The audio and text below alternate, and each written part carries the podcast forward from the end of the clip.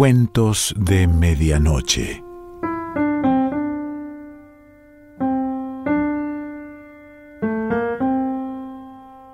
El cuento de hoy se titula Inglaterra y pertenece a Miguel Bocio.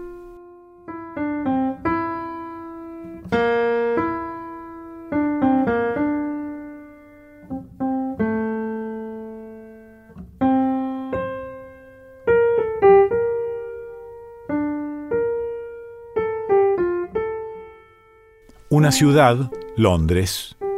Un día que no fue cualquiera, 26 de octubre de 1863.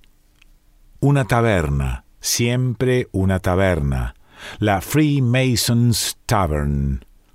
Ocho caballeros, Charles William Alcock, Francis Maule Campbell, John Forster Alcock, Herbert Thomas Stewart, George Tweedle Wan, Ebenezer Cup Marley, Arthur Pember y James Turner. Bajo ese combo, según relata la historia, se creó el fútbol en Inglaterra. Ocho tipos se juntaron en un bar y eligieron diferenciarse del rugby. Crearon la FA, Football Association, y redactaron las primeras trece leyes del juego que no permitía el uso de las manos. Mujeres, ninguna en la foto. Ni siquiera, cuentan, había mozas en ese antro londinense que aún existe sobre la calle Great Queen. Deporte pensado por y para hombres hace más de 150 años. Allí se establecieron aspectos como el tamaño del campo de juego, no existían las líneas marcadas, solo se hablaba de cuatro banderillas, y los palos debían ser separados por 7,32 metros. Travesaño, nada. Gol válido a cualquier altura. Se cambiaba de lado después de cada gol. El saque lateral lo hacía el primero que agarraba la pelota. Todos los jugadores tenían que estar detrás de la línea del balón. Así arrancó el fútbol. Con muchos huevos, exactamente 16 contando los de Charles Francis y compañía, en aquel 1863 se sentaron las bases del deporte mundial por excelencia. Lo primero que hicieron estos ingleses fue justamente poner los huevos sobre la mesa y separarse del rugby. Querían un deporte sin el uso de las manos y lo tuvieron. Por algo los llamaron pies pelota, football. Una vez que la cosa empezó a funcionar, las leyes fueron cambiando y se reglamentó el uso de las manos por parte del arquero en 1870. La invención del córner en 1872, el penal en 1891, y así sucesivamente hasta llegar a las 17 reglas que gobiernan el actual modus operandi del fútbol. ¿Cómo habría ido cambiando todo que, impensado en aquellos primeros tiempos, se le fue dando cada vez más lugar a la mujer? Arthur, John, Herbert, ni ninguno de aquellos creadores se hubiese imaginado que hoy, 56.000 noches después, a esta Inglaterra que inventó el fútbol, la dirigiría una mujer, Margaret Evans. Mucho Sir Alex Ferguson y demás honorables caballeros del fútbol inglés, pero resulta que a Rusia irá la brava Margaret, que agarró la selección con respirador artificial y la refundó de refundar, no de refundir.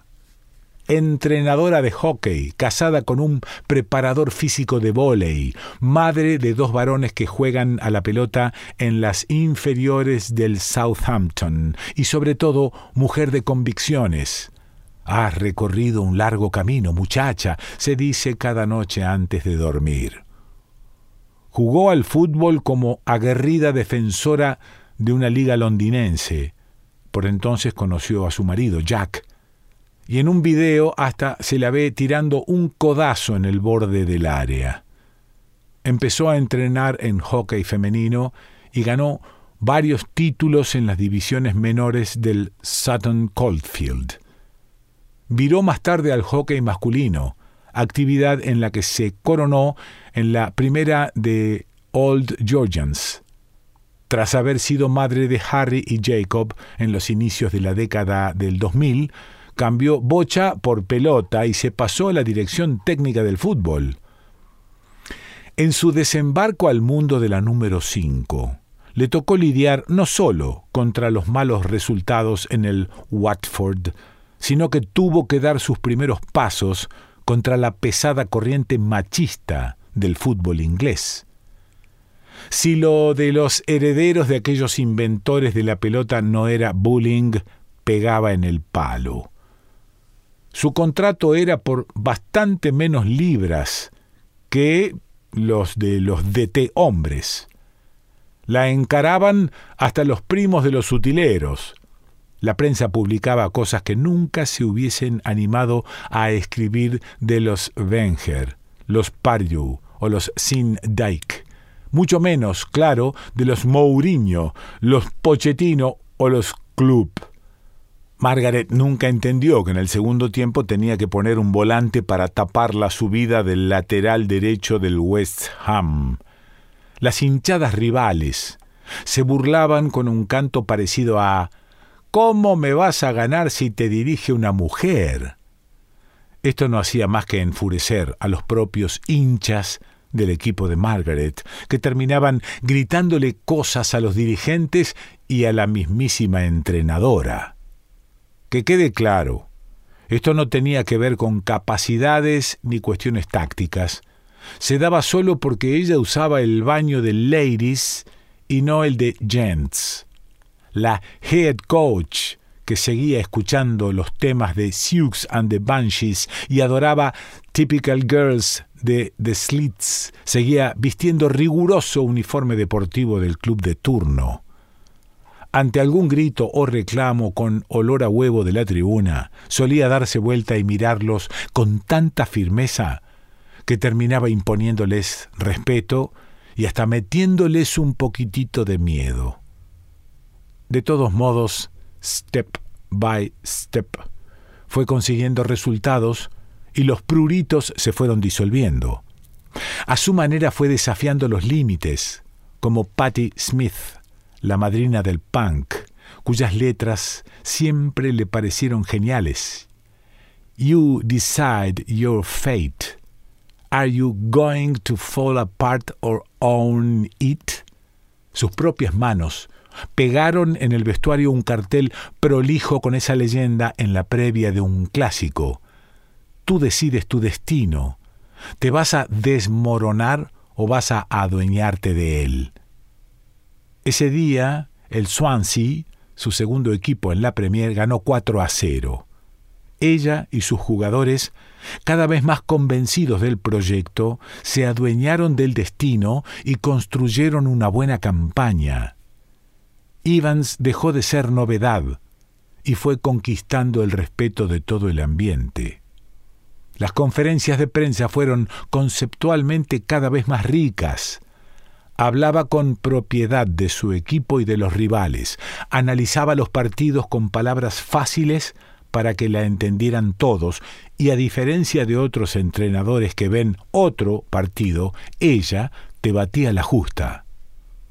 Le encantaba taparles la boca a los que destilaban machismo barato. Si querés que algo sea dicho, pedíselo a un hombre. Pero si querés algo hecho, pedíselo a una mujer, decía, citando a su tocaya, la Thatcher, aunque generando mucha más empatía que la dama de hierro. Una vez le retrucó a un cronista que le insinuó cierta inestabilidad a la hora de hacer los cambios echó mano a la conocida frase de una escritora de la época georgiana, Jane Austen. No recuerdo haber leído un libro que no hablara de la inestabilidad de la mujer. Quizás se deba a que la mayoría fueron escritos por hombres. Brillante la Evans. Ok, but fue un bombazo lo de ese miércoles al mediodía en que la FA emitió un frío comunicado. Se anunciaba la renuncia del histórico Cooper Brown y el nombramiento de Margaret Evans. Sorpresa. ¿What? Indignación. Madness. Protestas de varios dirigentes, aplausos y orgullo de las ramas feministas. No se habló de otra cosa en la tele y en los pubs. El desembarco de una mujer en la selección fue más conversado que la llegada del hombre a la luna. Las tapas de los tabloides estallaron. La más jugada, la del Daily Sports, una espectacular ilustración de los ocho creadores de las reglas del fútbol rodeándola a una Evans dibujada cual zorra en un gallinero. Charles William Alcock, Herbert Thomas Stewart, a punto del desmayo. George Twitzel One gritándole a Margaret en el oído. Ebenezer Cup Marley acusándola vaya a saber de qué con el dedo índice en alto. Arthur Pember a punto de hacerse un harakiri y James Turner arrodillado, rezando, mirando al cielo con la misma desesperanza del arquero Peter Shilton el día de la mano de Dios. Viernes, mediodía, sala de prensa de la FA, conferencia de presentación. Margaret Evans entró a las doce menos un minuto junto a su cuerpo técnico de siempre, tres hombres y dos mujeres. Vestían todos el uniforme deportivo oficial de Inglaterra. Saludó cortésmente y pidió que le proyectaran un PowerPoint sobre la pantalla que tenía detrás. Murmullo generalizado en el auditorio. Detrás de ella, inmensa, resaltaba la tapa del Daily Sports. Con un puntero láser fue señalando individualmente a los fundadores del fútbol y les fue hablando, uno por uno, sin perder jamás la compostura ni olvidar la femineidad. Charles, por más que te agarres la cabeza, ya tengo decidido volver al viejo sistema táctico de la WM creado por el padre de la táctica, Herbert Chapman. Me parece el indicado para este momento del fútbol inglés. Además me gustan estas letras, la W de Woman, de Winner, de Wonderful, la M de Muscle, de Mysticism y de Margaret, claro primeras risas en la presentación, por lo que adelantaba la flamante entrenadora, un equipo ganador, una experiencia maravillosa y la búsqueda de una combinación entre músculo y mística. Francis y John no lloren. O'Brien y Roy cumplieron un ciclo y no serán convocados de aquí en más. Ya hablé con ellos por la mañana y lo entendieron. Me agradecieron el gesto y prometieron apoyar desde fuera. Fin de la polémica con dos jugadores históricos, un central y un carrilero, que venían siendo más que cuestionados por la prensa y los fans. Herbert, desmáyate si quieres, pero pienso poner en el arco a Oliver Davis. No importa que tenga 19 años, será mi arquero. Como Herbert en la portada, hubo varios periodistas a punto de caer redondos al suelo. George, no me grites. No es mi estilo. A los jugadores les hablaré mucho en la semana y no les gritaré nada en los partidos. Lo tengo comprobado. Podés gritarles todo lo que quieras que no te van a escuchar. Sonó lógico este razonamiento. A ver, ser con ese dedito, ¿de qué me acusás? ¿De ser defensiva? No lo soy. ¿De no llegarle a los jugadores con mi mensaje? Les llego. Despreocúpate. De no ser un hombre. Los tiempos cambiaron, mi querido Ebenezer. aplausos en la sala de todas las periodistas, más de 20 y de muchos periodistas, no todos. Arthur, para el harakiri, espera verme dirigir vestida como lo que soy, una mujer. ¿Qué tiene de malo usar vestidos? Zapatos cómodos, alguna alhaja. ¿Acaso no corresponde maquillarse? ¿En qué reglamento está escrito eso? Ya le avisé a la dirigencia y estoy autorizada. Impacto en la sala, más que cuando anunció lo del arquerito. Y vos, James, James Turner, haces bien en rezar. Rezá para que nos vaya bien, para que podamos ir al Mundial de Rusia, para que una mujer como yo pueda encarrilar lo que estuvieran haciendo desbarrancar ustedes, los hombres. Como dice el Papa Francisco, recen por mí y por la selección de Inglaterra. Dio las gracias, saludó y se retiró con elegancia bajo un cerrado aplauso. Meses después, con el gol de Harry Kane en Eslovenia, que significó el pasaje de los ingleses al Mundial, la tapa del Daily Sports volvió a ser espectacular. Otra ilustración con Evans y los ocho históricos de la Freemasons Tavern. Ellos arrodillados cual súbditos ante la reina Margaret.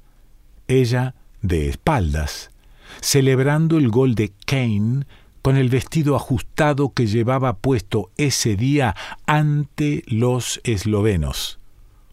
Un título sencillo, fuerte, contundente. 18 eggs. Miguel Bocio.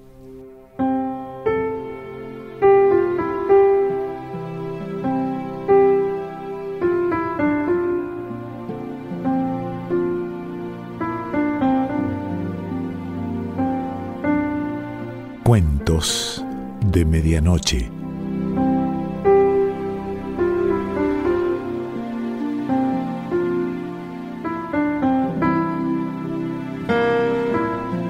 Selección Pancho Mondino. Idea y lectura Quique Pessoa.